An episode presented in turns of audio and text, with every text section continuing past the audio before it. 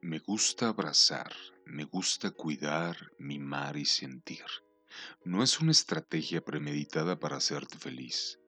No estoy jugando a enamorarte y que entonces me conozcas a mí. Quizá el exceso de sentimientos me la juegue más veces de las que juega conmigo. Pero no lo puedo evitar, soy así. Mis manos no están vacías por el placer de rechazar, están tranquilas junto al poder de esperar. Nunca les ha gustado regalar caricias en vano. Esa es mi mayor virtud y mi peor debilidad.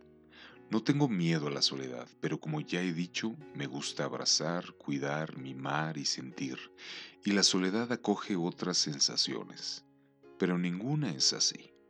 Nunca seré un cabrón porque me guste sorprenderte, complacerte y hacerte feliz. Al final, tu felicidad se refleja en mí y cada pequeño gesto es a mi sonrisa donde viene a morir. Porque si yo preparé la cena, tú estabas sentada a mi lado en la encimera y yo sonreí. Porque si este sábado quiero quedarme en casa contigo y no salir, fue por esa charla interminable, las risas inconscientes, los polvos insaciables, cada caricia en tu espalda hasta verte dormir, que yo sonreí.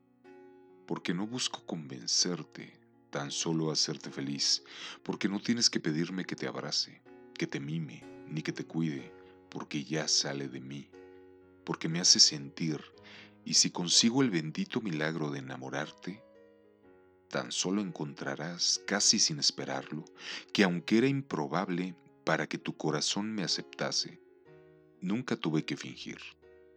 Y este depravado que se esconde tras un moñas incansable, también será para ti.